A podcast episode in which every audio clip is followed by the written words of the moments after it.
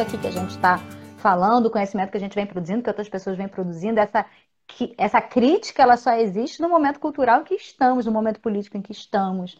Né? Então, quando as TCCs e a psicologia, de forma geral, começa a fazer esse movimento né, de trazer para a clínica, então a crítica não é Sim. só as TCCs, não. da gente poder entender não.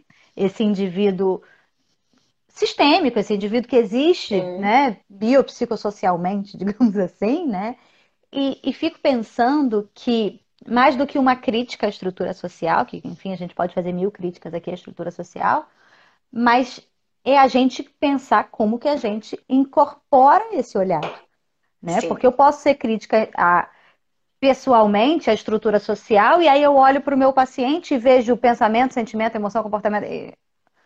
É isso, exatamente. Né? Aí eu retiro ele do contexto. Eu faço isso, eu retiro ele né? do contexto. Por isso que, por isso que bem provocativamente, né, eu quis começar falando de nós, né?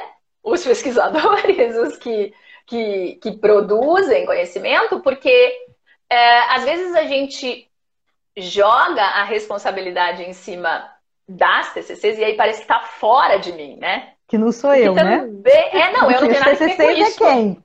É, não, é, é, não, eu não tenho nada a ver com isso, né? Então eu acho que essa discussão, ela é uma discussão de se implicar. Não tem como se esconder e dizer assim, eu não tenho nada a ver com isso, deixa eu me esconder atrás desse copo.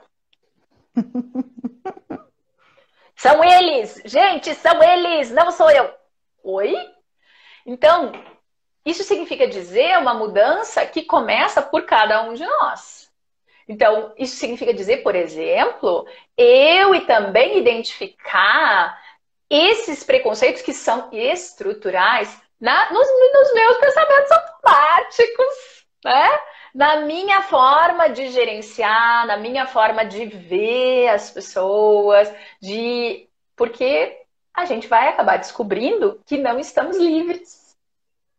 Não, não estamos é livres, né? Não estar é, inserido no contexto. Exatamente, não estamos livres de nada dessas coisas e que por mais que eu tenha um discurso super lindo, super coeso, pode ser que de vez em quando eu caia numa armadilha de fazer interpretações que, no fundo, denotam exatamente uh, preconceitos, que no modelo modal, então, vão se chamar de expectativas e atribuições de significado, uhum.